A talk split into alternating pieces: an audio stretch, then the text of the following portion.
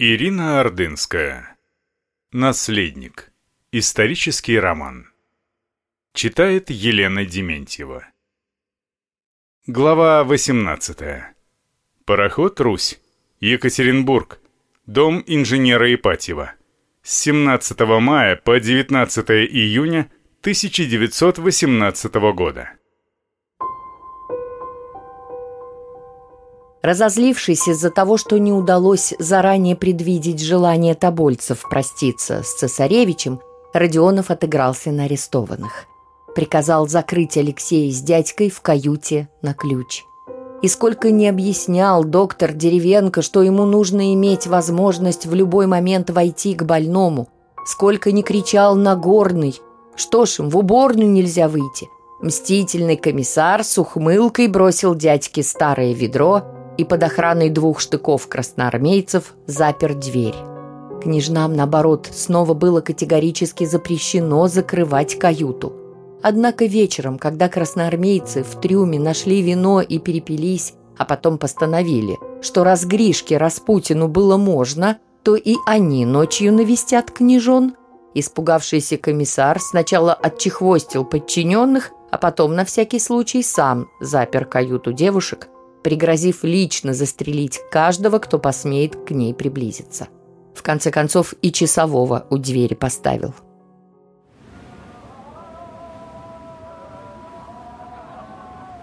Через дверь каюты цесаревичу были слышны пьяные песни охраны, заглушавшие шум машины из трюма. Спать не хотелось. Нагорный скучал на койке, посматривая на Алексея, лежавшего напротив, и сосредоточенно смотревшего в потолок, что было на него совсем не похоже. «У меня в корзине молоко с булками есть», — наконец не выдержал дядька. «Может, поедите?» — кивнул он на стол, опуская ноги на пол. «Не хочу», — отказался Алексей. Как эта женщина кричала. «Что?» — не понял матрос. «Наследник, не бросай нас!» «Ну, женщина в белом платке на пристани, ты слышал?» «Как не слышать?» Надрывалась. Теперь все люди правду говорят. Раньше многие врали. Так и теперь врут. Еще и больше. Без веры в Бога народ совсем бессовестным становится. Не расстраивайтесь. Вот с родителями встретитесь, выздоровеете, станет жить веселее, а там, глядишь, изменится что-нибудь. Может, вернется все к старому. Еще царствовать будете. Кто знает свою судьбу? Она только Господу ведома. Я царствовать? Спокойное рассуждение дядьки о будущем удивили Алексея. «На то вы и наследник», — ласково улыбнулся матрос. «Мне б твою уверенность, хотя теперь я, может быть, смог стать настоящим наследником». Цесаревич попытался немного разогнуть ногу, и засунул под колено лежавшую рядом с ним подушку. «Болит?» – испугался матрос. «Нет, только немного тянет». «Ишь, как раскричалась голыдьба!» Дядька покачал головой после того, как голоса поющих пьяных красноармейцев зазвучали громко, ближе к каюте. Наверное, те бродили по палубе. «Я знаю. Они убьют нас», — кивнул цесаревич в сторону голосов. «Да вы что? Господь с вами!» — побледнел Нагорный. «Я знаю. Только бы не очень мучили».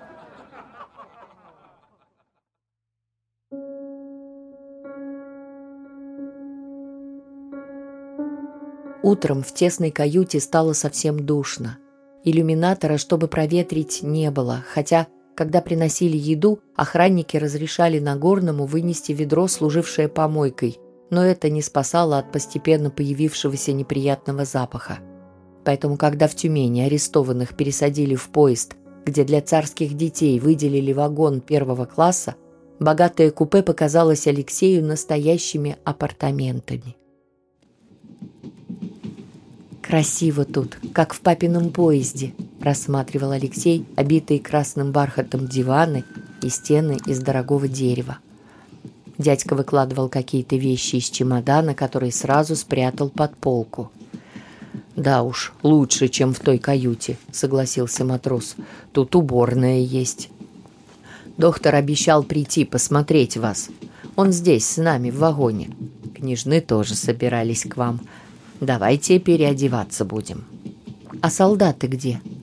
«Да куда они денутся? Здесь вон, два поста в обоих тамбурах», — махнул рукой матрос направо и налево. «Даже пулеметы поставили. Тьфу, вояки!» — совсем разозлился он. «Зато у нас вагон хороший. Остальных в обычные погрузили четвертого класса. Месье Жильяр хотел в гости к вам зайти, так даже его не пустили».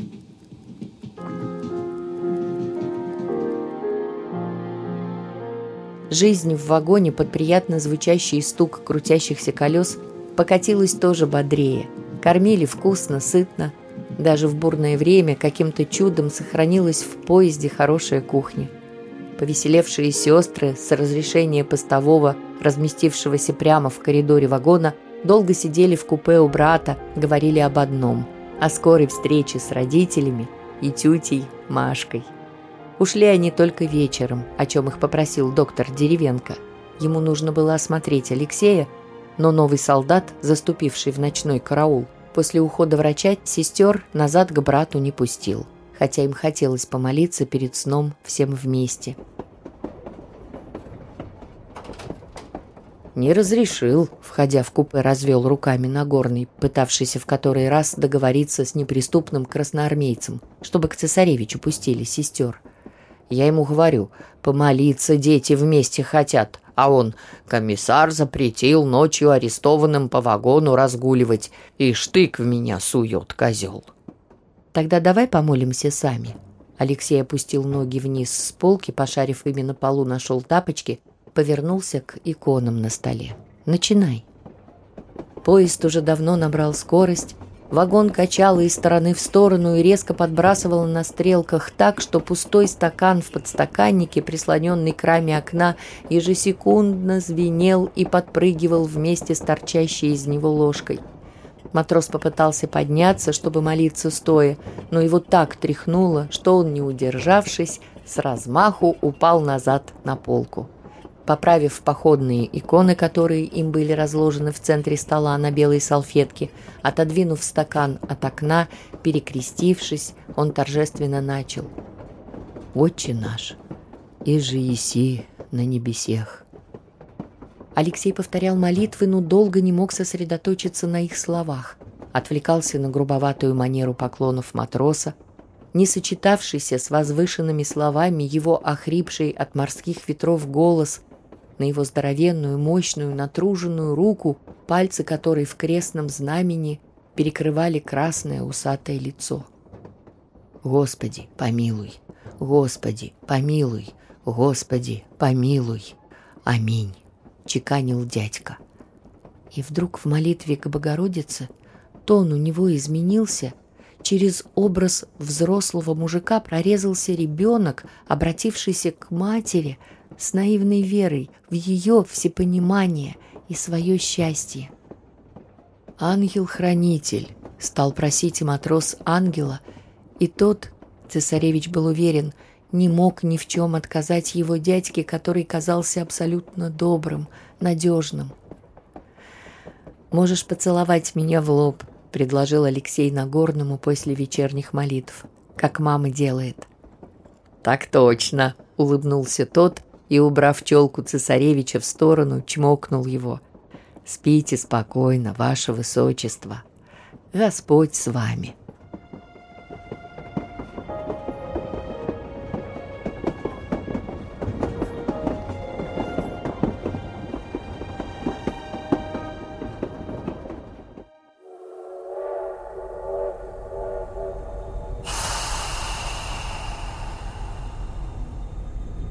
Поезд особого назначения прибыл в Екатеринбург глубокой ночью, 23 мая.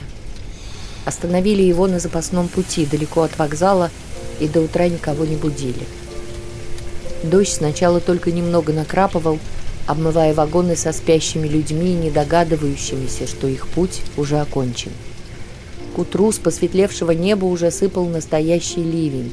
Впрочем, к тому моменту, когда вдоль состава у насыпи выстроились в ряд пролетки, он прекратился. «Одевайтесь быстрее!» – торопил всех неугомонный комиссар Родионов. «Все на выход!» – вторил ему часовой.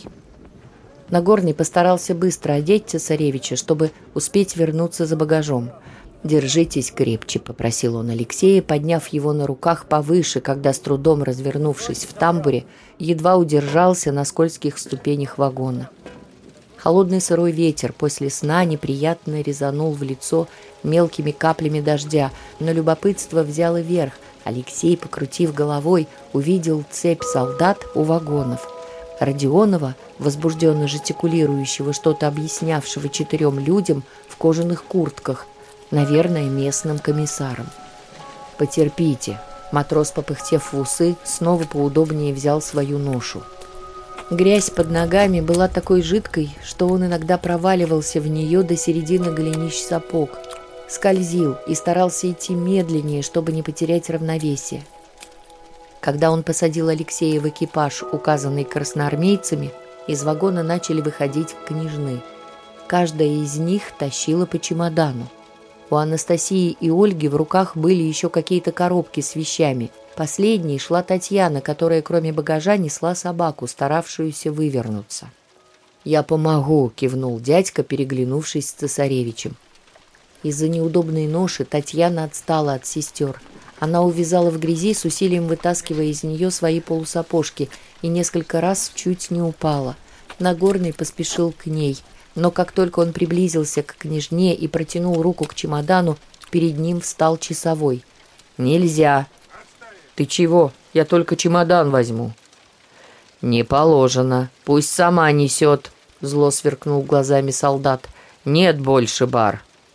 «Она ж девочка совсем, ей тяжело», — попытался урезонить постового матрос. «А ну, пошел отсюда, царский лакей!» — заорал тот и с силой толкнул матроса прикладом в грудь. Дядька отлетел в сторону и только каким-то чудом не оказался на земле в грязи, но ему пришлось опереться на руку, чтобы не упасть. Поднявшись, он какое-то время как будто с удивлением смотрел на грязную ладонь, потом, не оборачиваясь, не вытирая руку, скрылся в вагоне. Когда он вышел с двумя чемоданами, все пассажиры вагона первого класса уже сидели в пролетках, включая доктора Деревенко, генерала Татищева, фрейлин Гендрикову и Тутельберг, мадам Шнейдер и помощницу няни августейших детей мадмуазель Эрсберг. Остальных, кто ехал в других вагонах, еще не выводили. Экипажи поехали неспешно. Алексей засыпал от усталости после утомительной дороги и раннего подъема. Сквозь дремоту временами всматривался в еще один чужой незнакомый город, который ранним утром, как и он, тоже толком не успел проснуться. Редкие озабоченные люди разбредались по своим делам, совсем безразличные к кавалькаде с трудом преодолевающих грязь извозчиков.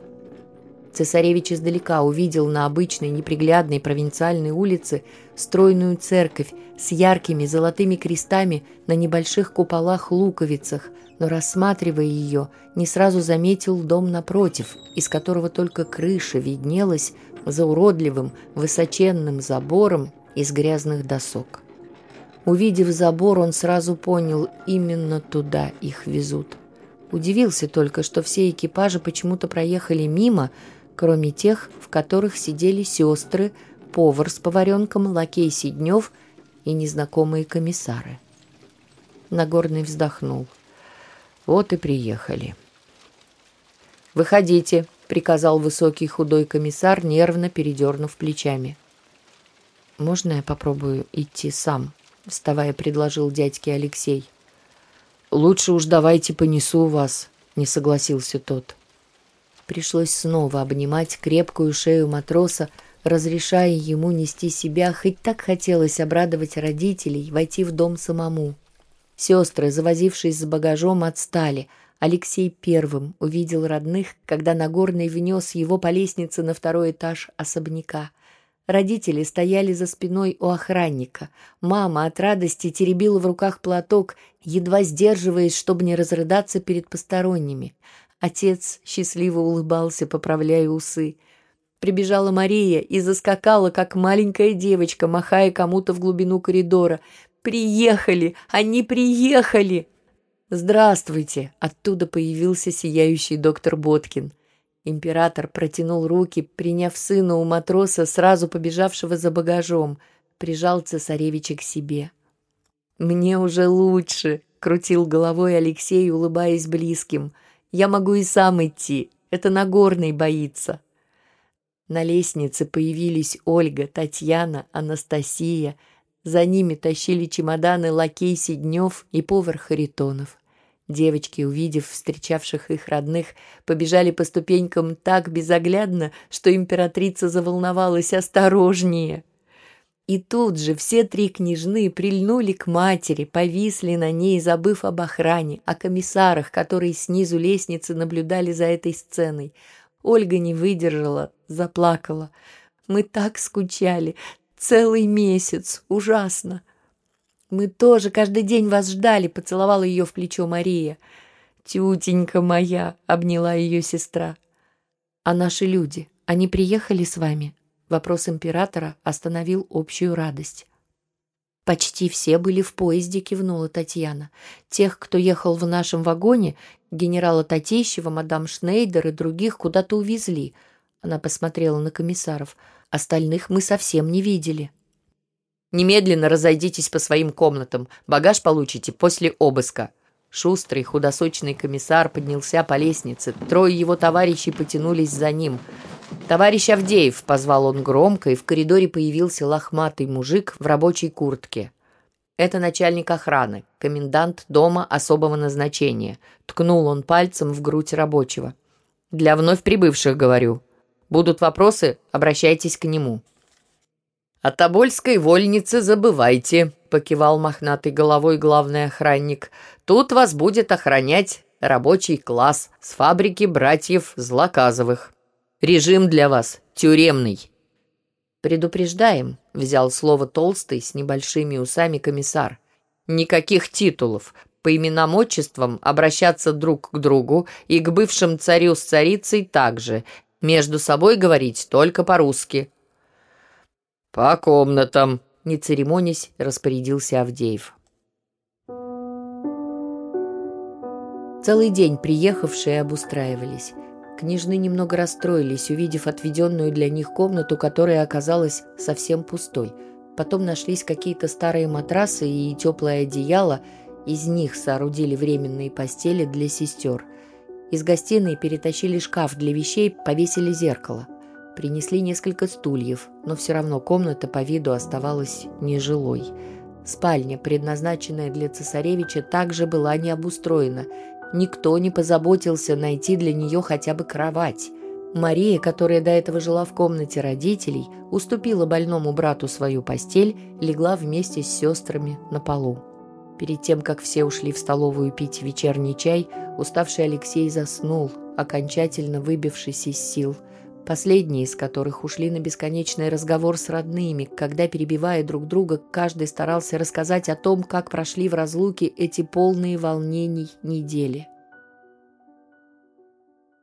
Как тихо Нагорный не открывал дверь, та скрипнула, и Алексей проснулся. Услышал гулки и издалека голоса родных, продолжавших что-то живо обсуждать за чаем, а, открыв глаза, обрадовался, увидев матроса. «Ты где был?» — строго спросил он дядьку. «Я волновался. Тебя не пускали к нам?» «Допрашивали», — объяснил матрос. «Целый день?» — удивился цесаревич. «Сначала коменданта долго ждали, и комиссара какого-то, потом допрашивали, обыскивали». Уставший матрос присел на стул, закрыл глаза, запрокинул голову. «Надоели страсть». «Ты, наверное, голодный. Иди ко всем в столовую, они чай пьют. Здесь, Маша сказала, все вместе едят, за одним столом». «И прислуга?» «Все. А что тебе говорили комиссары? О чем спрашивали?» «Разное. Расписку взяли», — зло ухмыльнулся матрос, «что по доброй воле остаюсь с вами. Готов считаться арестованным, и что царской семье будет, то и мне». «Ты дал такую расписку?» «Дал. А они что? Сказали, дескать, позоришь звание матроса. Теперь видишь ли все матросы сплошь революционные. Дядька недовольно крякнул. Это неизвестно, кто из нас флот бесчестит. Паразиты, махнул он рукой. Ты иди, поешь. А вам не нужно ли чего? Нет, не нужно. Сейчас мама с папой вернутся, будем вместе молиться. У нас комната отдельная с тобой будет, только там нет ничего, она пустая. Ничего, завтра все в ней устрою, прям с утра начну. Спокойной ночи, ваше высочество. Матрос перекрестил цесаревича, потом оба окна в комнате, все углы и дверной проем. «Ты больше не говори мне, ваше высочество. Они запретили титулы называть», — поднес палец к губам Алексей. «Говори просто, Алексей Николаевич». «Еще чего», — повысил голос дядька. «Это для них ни бога, ни государя нет, а вы навсегда для меня наследник будете. Спите спокойно, ваше высочество». Оказалось, что в Екатеринбурге жизнь в доме купца Ипатьева для арестованных была подчинена строгому распорядку, установленному местными властями. Утром, около десяти часов, дыша перегаром от выпитого накануне, небритый, помятый, на второй этаж поднимался товарищ Авдеев на утреннюю проверку. Он, молча кривясь от головной боли похмелья, не стучась, обходил все комнаты – ничуть не заботясь о том, что княжны и даже императрица могли оставаться еще в ночных рубашках. В ответ на их приветствие комендант, кивнув, что-то бурчал. Где-то к 11 часам подавали чай с черным хлебом, который оставался после ужина. К приезду царских детей из Тобольска арестованным, наконец, принесли на их кухню самовар. Теперь хотя бы с кипятком проблем не было. Получасовая прогулка перед обедом в небольшом садике была приятной, но слишком короткой, в 30 минут. К тому же ее, без объяснения причин, часто уменьшали до 15 минут. Охране с заключенными разговаривать было запрещено, но когда не было коменданта или его помощника, рабочие иногда отвечали на приветствия и вопросы государя, на улыбки его дочерей. Обед доставляли из рабочей столовой – Каждый раз с ним опаздывали, привозили к трем-четырем часам вместо часа. Какой-нибудь суп, кашу и котлеты или биточки. Оставшиеся после обеда доедали на ужин, перед которым тоже была короткая получасовая прогулка. К вечернему чаю еды в доме, кроме черного хлеба, уже никакой не было. Императрица не могла заставить себя есть похлебку из столовой, для нее каждый день лакей Сиднев на спиртовке варил макароны, которые удалось привезти с собой из Тобольска. Все удивлялись, как государыня может жить на одних макаронах. После отбоя, когда арестованные должны были разойтись по комнатам, на первом этаже, где жила охрана, начиналось разудалое застолье. Рабочие собирались в комендантской, напивались, веселились, громко разговаривали – танцевали под гармошку, часто пели хором то частушки про Николашку Кровавого, то революционные марши. Особенно тяжело эти шумные ночи переживала императрица.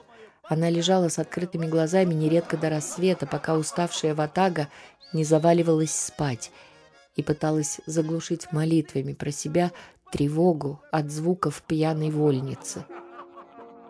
У заключенных был свой график жизни в согласии с распорядком, определенным для них местным советом. Утром после поверки, когда комендант отправлялся исправлять свое похмелье, все обитатели второго этажа собирались в зале, где были повешены и расставлены иконы, в надежде, что власть смилуется, разрешат им рано или поздно пригласить священника, отслужить обедню, как вскоре и случилось. Каждый день начинался общей молитвой. Княжны с императрицей пели. Особенно замирала душа у каждого, когда девушки в свои четыре ангельских голоса чистым серебром небесного звучания начинали херувимскую песню. Она заполняла залу, весь второй этаж и проникала на первый. После обеда княжны вышивали или рисовали или снюты чинили постельное белье и вещи, которые совсем износились. Смешливая Анастасия придумывала для рубашек и кофточек забавные латки в виде сердечек, цветочков, кружков. Алексей в это время рисовал, мастерил кораблики из бумаги и проволоки. Отец читал для всех вслух днем и вечером перед чаем. Духовные книги постепенно вытеснили романы, с которыми было легче переносить оторванность от мира. Газет больше не давали. Письма пропускали только от близких родственников, да и те доходили не все. Общая вечерняя молитва родителей с Алексеем тоже как-то незаметно стала сначала общей с сестрами, а потом и со всеми, кто был заключен с царской семьей. Приходил даже лакей Труп, хотя он был католик из Белоруссии и стоял вместе со всеми, но крестился, как латиняне, по-своему. Вечером княжны снова пели молитвы, вынимая душу чистотой голосов. Остальные подпевали им как могли, и в эти моменты притихал даже первый этаж. Беда случилась неожиданно, как всегда у нее бывает. Алексей, который уже понемногу начал ходить, укладываясь вечером в постель, неловко повернулся и ударился коленом об угол железной кровати. Ночью на колени вздулась шишка. Боль от нее начала переходить в судороги. Цесаревич стонал. Нагорный, Боткин и родители не спали вместе с ним до утра.